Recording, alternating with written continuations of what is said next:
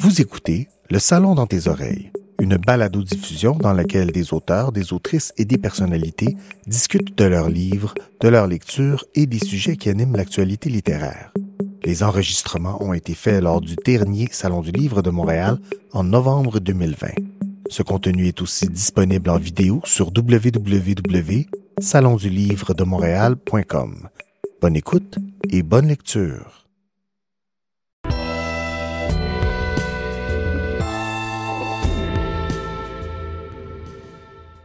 Et on m'a demandé de faire une entrevue aujourd'hui avec euh, deux complices qui sont deux religieux. Et j'ai eu beaucoup de plaisir à lire les deux livres parce que ce sont des trucs qui m'intéressent vraiment. Puis en même temps, c'est une autre façon de voir la spiritualité. C'est la façon évidemment chrétienne et catholique. Alors j'ai avec moi Édouard Chatov qui, est l'auteur de Un pèlerin russe au 21e siècle. Bonjour. Bonjour, France. On va revenir à toi tout de suite après. Et Catherine Aubin, Catherine Aubin qui Bonjour, a écrit Renoncer. Euh, Renoncer qui est un titre magnifique en ce temps de pandémie en plus. On va y revenir tout de suite, mais je vais te présenter Catherine Aubin.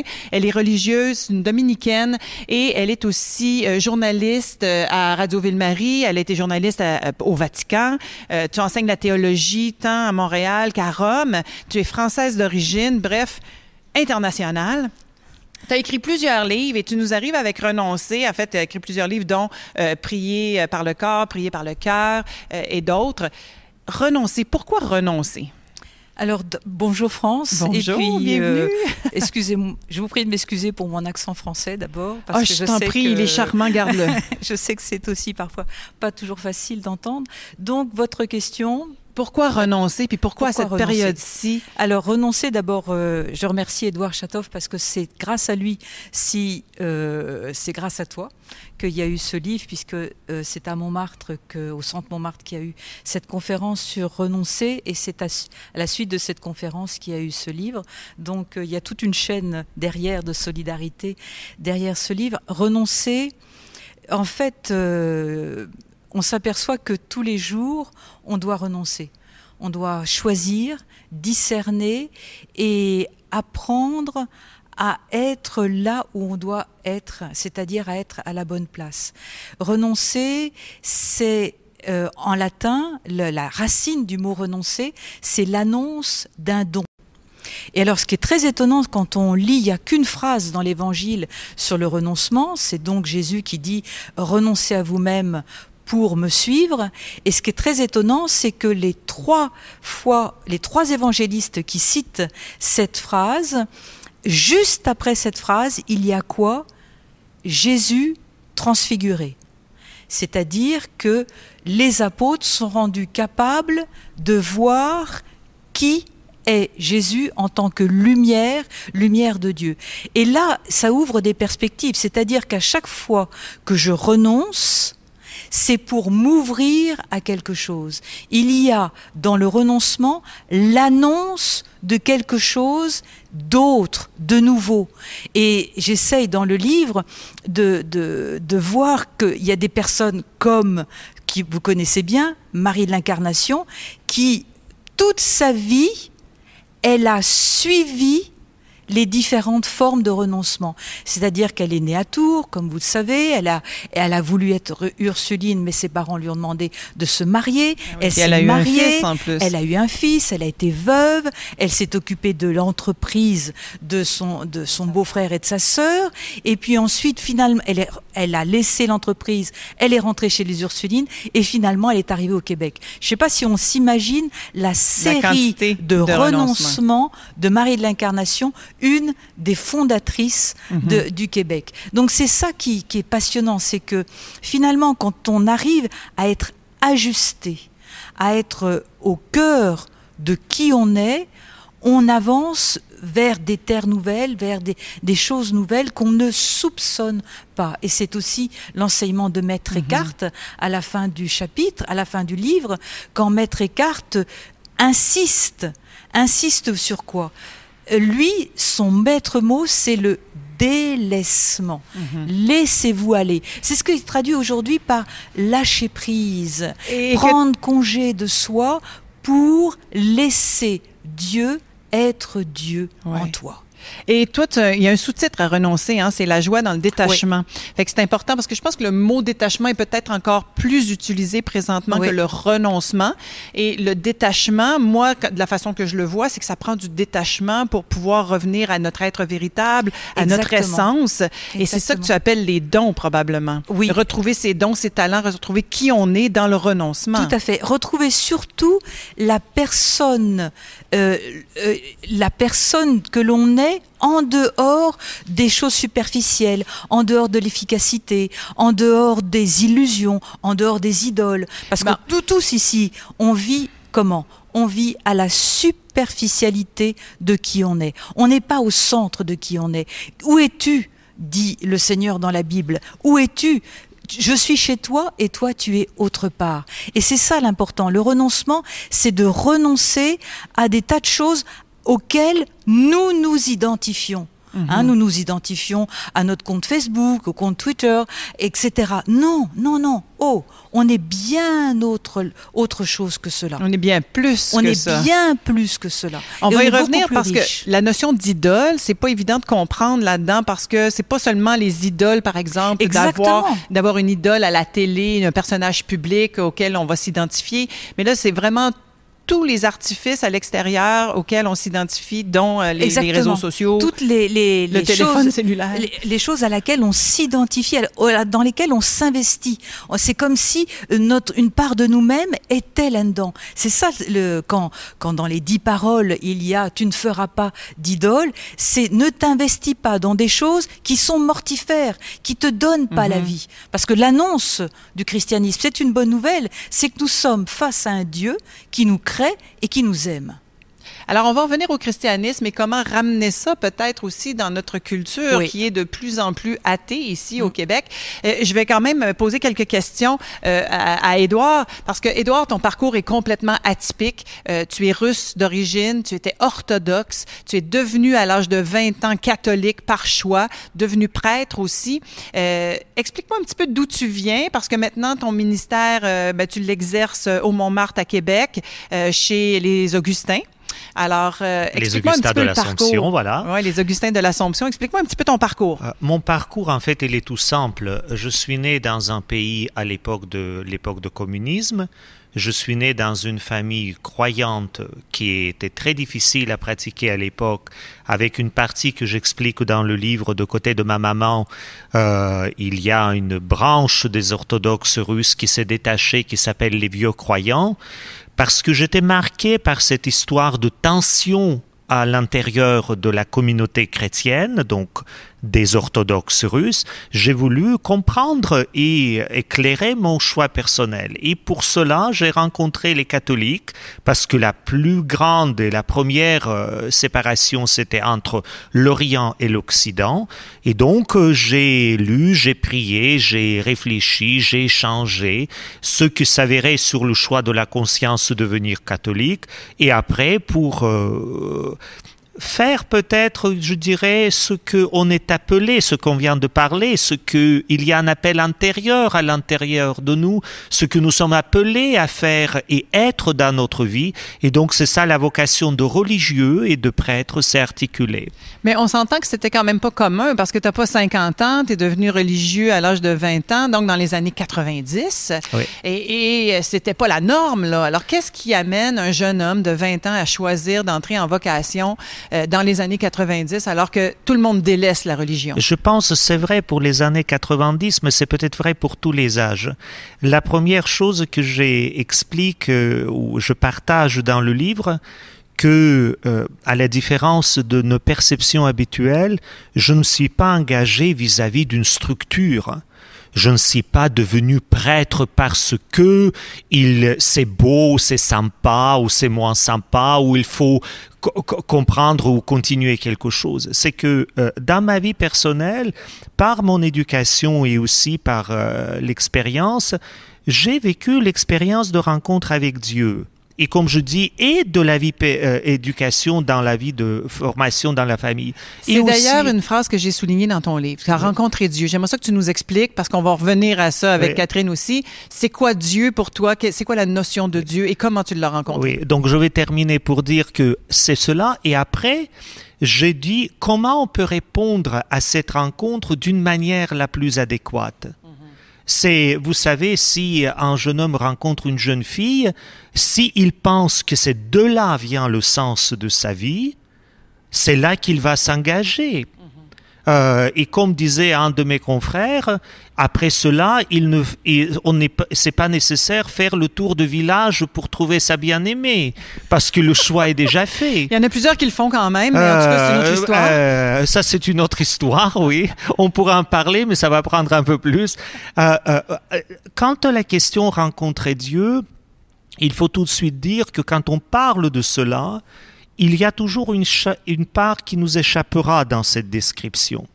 Parce que, euh, comme disait Saint Augustin, il y a ce qu'on dit de Dieu et toujours ce qu'on et toujours moins ce qu'on pense de Dieu. Et ce qu'on pense de Dieu est toujours moins ce que Dieu est. Donc quand on parle de notre expérience avec Dieu, c'est toujours moins ce que c'est produit en tant que tel. Et c'est très difficile mettre les paroles. Et je pense euh, le défi de cela, c'est jusque peut-être jusqu'à la fin de notre vie, mettre les paroles sur euh, cette rencontre. Mais je vais te demander d'essayer quand même. Qu'est-ce que Dieu pour toi? Et comment tu l'as rencontré? Dieu est une personne.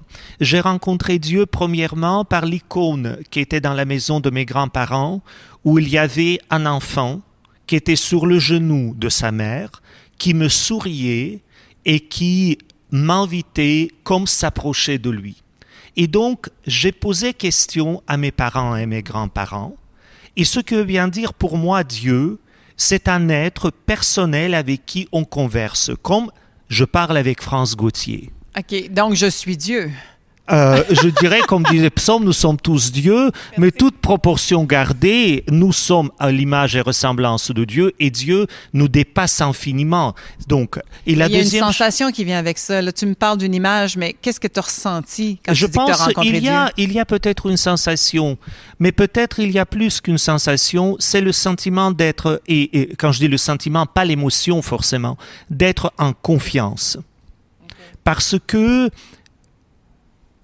je pense profondément dans notre vie, l'expérience de Dieu se manifeste quand on peut ouvrir notre cœur à l'autre dans la confiance, non pas dans les calculs, non pas dans la recherche qu'est-ce qu'on va en profiter de ceci ou de cela, mais quand on peut donner gratuitement, et je pense que c'est là peut-être un des choses que je serais très, euh, euh, disons, euh, en accord ou en communion avec Catherine, pour dire renoncer, c'est-à-dire on doit faire un pas de courage, prendre le risque, et c'est là que les choses extraordinaires se passent. L'émotion, on peut la ressentir. Il y a des moments où on ne ressent pas l'émotion. Sauf que, à la longue, cet engagement de la confiance fait de sorte qu'il y a une communion très profonde qui se construit et avec Dieu et avec les autres, parce que les autres sont inséparables de l'expérience de Dieu. Merci. Je veux juste dire au public que c'est le temps, si vous avez envie de poser des questions à mes deux invités, vous pouvez envoyer vos questions en direct. Je vais les voir ici. D'ailleurs, je vois un premier commentaire de notre amie commune, Christine Michaud, l'animatrice, qui dit Salutations à vous trois précieux amis, je vous écoute avec bonheur. Alors, salut Christine, je suis contente que tu sois là. Et je sais que Catherine euh, et euh, Édouard sont contents aussi. Donc, je vais juste euh, m'en aller vers Catherine pour avoir son opinion, ou en tout cas son interprétation. C'est quoi Dieu pour toi, Catherine, et comment toi, tu as été attirée à entrer en religion? Alors, j'adhère tout à fait à ce que vient de dire Édouard. C'est effectivement très difficile de parler d'une expérience spirituelle. Moi, les souvenirs les, souvenirs et l'ancrage que j'ai, ils remontent à très loin. Hein, une, sensation, une sensation, mais en même temps une certitude, à l'âge de 3, 4 ans, une joie immense, débordante, avec cette certitude, c'est maintenant que je le relis, avec cette certitude d'être prise dans les bras de Dieu, mais dans les prise dans un mouvement de joie. Alors après, ça s'est concrétisé, ça s'est concrétisé à l'âge de 7 ans par un vinyle que j'écoutais en boucle et qui était l'histoire d'une religieuse. Et euh, quand j'écoutais ce disque, je me disais, plus tard, je serai religieuse. Un peu comme si, vous savez, ce, ce, ce diapason qui s'accorde petit à petit aux différents événements. Et puis ensuite, il y a eu des événements douloureux. Il y a eu euh, une, ma, ma, je suis une famille de sept enfants. Celle, ma, ma propre sœur, qui était, qui avait six ans de plus que moi, est décédée dans un incendie, un accident. Donc ça a été un grand bouleversement. Et c'est ce genre d'expérience aussi qui fait, mais où es-tu, Dieu, dans ce genre d'expérience? Avec un, tout un aspect de révolte, de colère, de pourquoi et puis, euh, dans les mêmes moments... Est-ce que tu as trouvé des réponses? Dans les mêmes moments, j'ai été emmenée à Lourdes. À Lourdes pour m'occuper des malades. Et là, il y a eu... Euh, là aussi, c'est de l'ordre de l'indicible. C'est-à-dire que cette eau qui coule à Lourdes depuis 150 ans, Sainte Bernadette, cette petite, euh, euh, cette petite paysanne de Lourdes qui, lorsqu'elle a eu cette euh, apparition de la Vierge, il y a un moment très important dans cette apparition. La Sainte Vierge lui demande, avec ses mains, de creuser dans la boue pour que l'eau jaillisse. Non pas pour que l'eau jaillisse, mais quand elle a creusé, l'eau a jailli, et cette eau-là, elle continue. Eh bien, je crois qu'il y a quelque chose de ça dans ce qui m'a été demandé de vivre, c'est-à-dire de ne pas avoir peur de creuser dans des choses qui sont pas forcément euh, attirantes, mais au fond de ce puits, comme dit Etil Soum, il y a la source qui jaillit, jaillit, jaillit. Alors Dieu, d'abord même le nom de Dieu, c'est difficile parce que il est récupéré par tout le monde. Il faudrait dire le nom de Dieu dans la Bible. Je suis celui qui suit. Je suis celui qui est avec toi. Et moi, quand je dis ça, c'est vrai que je suis émue, parce que c'est vraiment celui qui m'habite, qui me fait, qui me crée et qui me recrée à chaque instant. Écoute, dans Renoncer la joie dans le détachement, euh, le très beau livre de Catherine Aubin, tu passes à travers une lignée, dans le fond, euh, de prophètes, si on peut les appeler comme ça, de Abraham, en passant par Marie de l'Incarnation, pour finir avec Jean Vanier, et il y en a plusieurs autres, et le Maître Bon, c'est ça chacun a vécu ses renoncements. Oui. Mais j'écoute ton histoire et ça ressemble beaucoup à celui de Marie de l'Incarnation qui, à l'âge de 4-5 ans, a eu une apparition et c'est là qu'elle a décidé qu'elle voulait entrer en religion, puis malgré qu'on l'a forcée à se marier. Est-ce que tu vois une similitude? C'est la première fois que je l'entends. Je remercie. N'y avais jamais non, pensé? jamais pensé. Parce que Non, Marie non. de l'Incarnation a vu Oui. le Seigneur lui apparaître. C'est ce qu'elle dit dans un de ses écrits. Puis c'est là qu'elle a décidé qu'elle voulait euh, vivre une vie de renoncement, mais surtout une vie de servitude.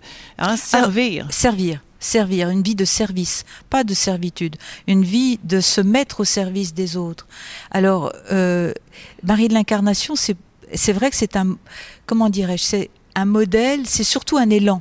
Quand j'ai commencé à connaître euh, Marie de l'Incarnation, j'ai senti qu'il y avait, il y a tout un élan dans cette vie. Cette femme qui, en arrivant ici à 40 ans, elle est morte à 80, elle a vécu 80, 40 ans ici, avec plus de 30 000 lettres.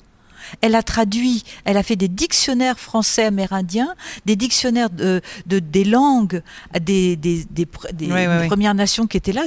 On se dit, mais c'est extraordinaire. Elle a suivi cet appel. Elle a suivi ce fond. Elle a suivi, parce que vous savez que les mystiques, ils essayent de parler de cette présence de Dieu en eux, mais c'est tellement difficile. Et euh, Marie de l'Incarnation, elle dit bien, ce fond aussi, et Maître Eckhart aussi dit, le fond sans fond. Parce que nous tous ici, on, on est, on sait bien qu'on est créé, soutenu, enraciné en Dieu. Mais on ne sait pas comment le dire, on ne sait pas comment le vivre, on ne sait pas comment l'exprimer, on ne sait pas comment le transmettre. Et on est pauvre pour le transmettre. Oui. Parce que c'est une. L'expérience de Dieu, c'est une expérience de faiblesse. C'est une expérience de vulnérabilité. Ouais, je dirais C'est plus pas- vulnérabilité. C'est pas une expérience de force. C'est tout en, en douceur, c'est tout en Et pourtant, c'est pas là qu'on puise notre force, justement, dans la vulnérabilité? Mais quel- de quelle force s'agit-il? Oui, ça, c'est pas évident. Euh, écoute, euh, Édouard, j'aimerais euh, revenir sur quelques passages dans ce livre-là parce que, bon, comme j'ai dit, le parcours d'Édouard est totalement étonnant. Et pour finir ici au Québec avec une poignée de, de, de, de, de frères, de d'autres prêtres avec qui, bon, vous voulez quand même continuer de transmettre la parole de Jésus-Christ. Et ce qui t'a fait hésiter à devenir prêtre à 20 ans, c'était le, le, le, sacrement de la confesse. Ou en tout cas, l'exercice. Le, de réconciliation et de la confession. La confession. Et parce que tu disais, c'est tellement une énorme responsabilité. Alors, j'aimerais savoir comment tu t'es réconcilié avec ça. Euh, je ne sais pas est-ce que je suis réconcilié, mais je suis toujours très attentif parce que ce qu'on vient de dire, euh, lors de sacrement de réconciliation, et ça ne se passe pas toujours. Vous savez, aujourd'hui, quelqu'un vient vous voir et dit je veux me confesser. Très souvent, ça se commence par euh, deux mots euh, j'aimerais bien vous parler. Euh, après, on va y aller. Et c'est que en ces moments, la personne vous ouvre ce que moi j'appelle le sanctuaire de sa conscience. Parce que c'est vraiment un sanctuaire. Et quand vous rentrez dans un sanctuaire, il faut garder le silence il y a quelque chose de sacré. Il faut, euh, voilà, il y a quelque chose, euh, euh, je dirais, presque plus que sacré, c'est le lieu d'habitation de Dieu. Mhm. Comme disait Saint Paul dans les Épîtres, souvenez-vous que vous êtes le temple de Dieu. Et donc, quand vous rentrez, quand c'est au niveau, disons, général, c'est déjà grave, mais quand c'est le sacrement de réconciliation, ça peut être beaucoup plus grave. Si vous ne faites pas l'attention, si vous, euh, euh, ce que j'appelle marcher avec vos gros sabots, vous, vous pouvez faire des gars pendant cinq minutes et les autres vont réparer ce sanctuaire pendant 20 ans.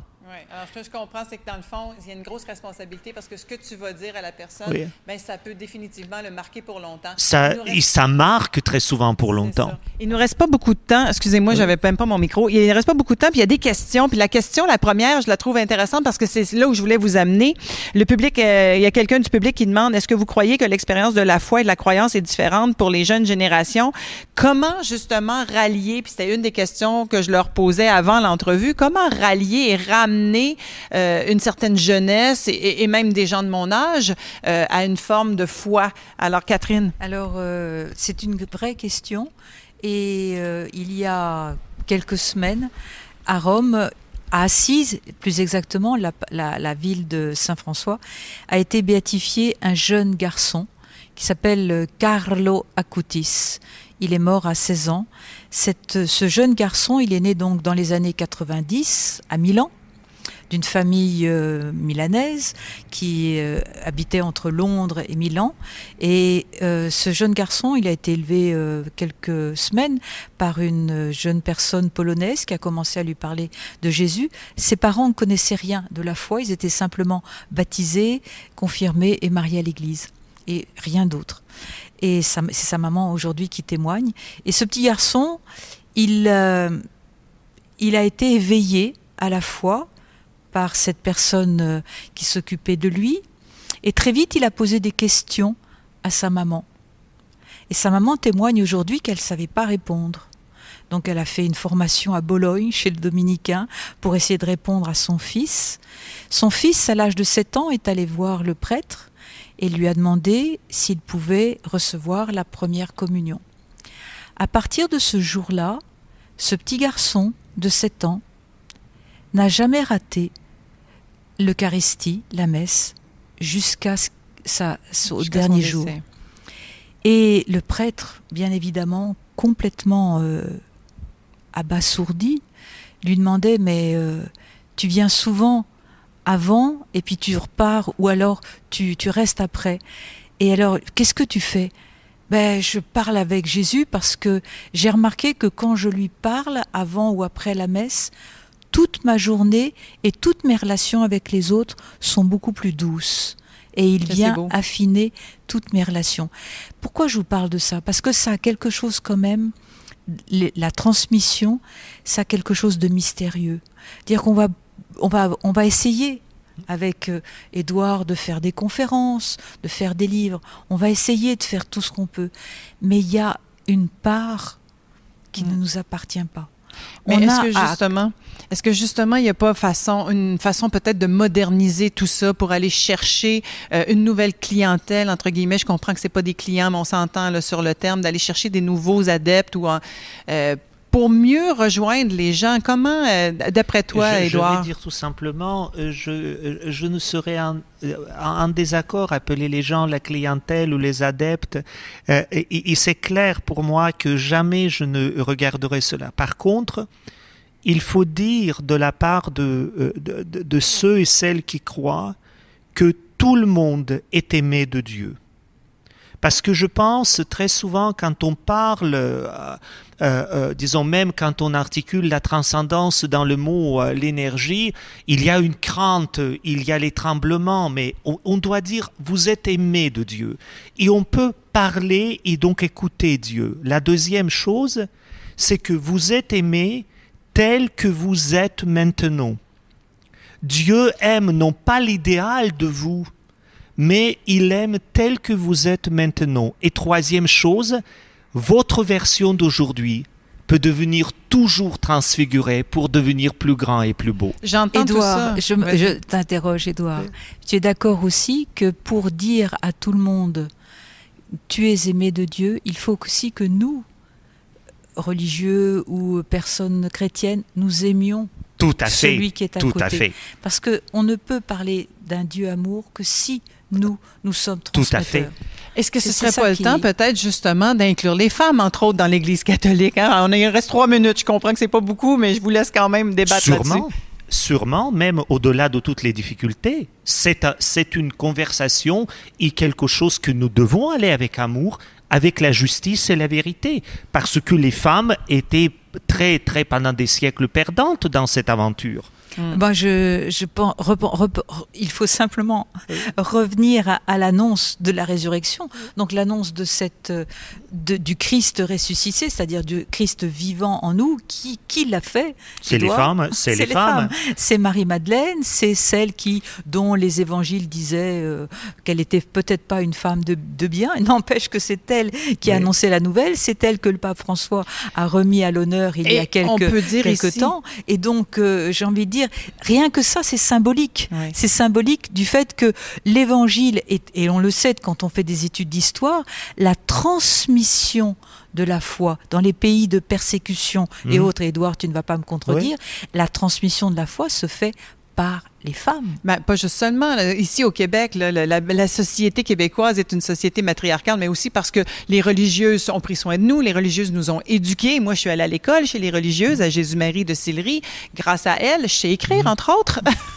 Ce qui fait que, effectivement, c'est quelque chose qu'il va falloir regarder, Edouard, parce que sinon, à un moment donné, l'Église va juste mourir de sa belle mort. Oh, mais évidemment, il faut regarder parce que je pense même ce qu'à l'intérieur de structures de gouvernance et de pouvoir, et nous devons nous rappeler une parole de la Bible. Vous savez, c'est une autocritique que nous devons s'adresser. Même dans l'Ancien Testament, c'est-à-dire ce que précédait Jésus, les hommes peuvent être idolâtres et ils deviennent très souvent. Les femmes ne le sont pas. Mm-hmm. Et donc les femmes ne prennent jamais le but pour les moyens, c'est-à-dire le but pour les femmes, le but et les moyens sont les moyens. Et je pense que c'est un défi adressé à nous les hommes dans euh, la communauté euh, de l'Église qui est assez euh, exigeant, mais je pense qu'on pourra le traverser. Mm. En tout cas, je l'espère et je prie pour cela. Oui, moi je suis d'accord avec toi, Edouard. C'est vrai que il y a vraiment urgence à réfléchir aux différentes formes on parle beaucoup d'abus, mais le premier abus, c'est-à-dire euh, trop de place, trop de pouvoir, trop d'argent pour mhm. ensuite euh, aller. Il y a une forme de. Tu as parlé de confiance. Je pense qu'il faut renouer un dialogue dans la confiance, dans la vérité et dire les choses telles qu'elles sont et telles qu'il faudrait les vivre et se laisser euh, transformer. D'ailleurs, j'ai pas voulu aborder le sujet parce que c'est un sujet en soi puis un débat en soi, mais dans le livre Un pèlerin russe au 21e siècle, qui est un entretien avec euh, Édouard Chatov, dans le fond, avec son éditrice, elle pose beaucoup de questions sur les abus de l'Église avec euh, les jeunes enfants, les garçons en particulier. Alors, j'ai pas voulu embarquer là-dedans parce qu'on aurait pu en parler pendant une demi-heure, mais c'est bien sûr une, un assainissement que l'Église va devoir faire si elle veut veut attirer des gens, parce que là, le, le bris de confiance, il est là. Euh, le bris de confiance, elle est là, et il faut quand même aussi dire que quand la confiance est brisée, ça prend beaucoup plus de temps pour la restaurer. Et ça aussi, on doit prendre les moyens de la restaurer. Mhm. Et je pense, euh, c'est-à-dire, l'Église a fauté, les, nous avons fauté comme le clergé, et euh, euh, l'abus des, des jeunes, c'est un crime. Et deuxièmement, euh, maintenant, toute la communauté, nous devons voir comment pratico-pratique on peut faire face à cela. Il y a des bonnes idées, donc je partage quelques, quelques-unes dans le livre. Alors, écoutez, je- ça- ça- il nous reste 30 secondes. Fait que je vais au moins euh, rappeler les titres de livres. Catherine Aubin, Renoncer, La joie dans le détachement et Un pèlerin russe au 21e siècle, ici au Québec, en fait, entretien avec Édouard Chatov. Merci infiniment d'avoir été là. Pour moi, c'est une rencontre entre la spiritualité, la religion et au fond, en dessous de tout ça, il y a l'amour qu'on partage, peu importe notre définition de Dieu. Merci France. Merci beaucoup, France. Merci France. Merci d'avoir été là et merci à vous autres d'avoir été là. J'ai, j'ai pas pu poser les autres questions, mais euh, on pourra peut-être se reprendre. merci.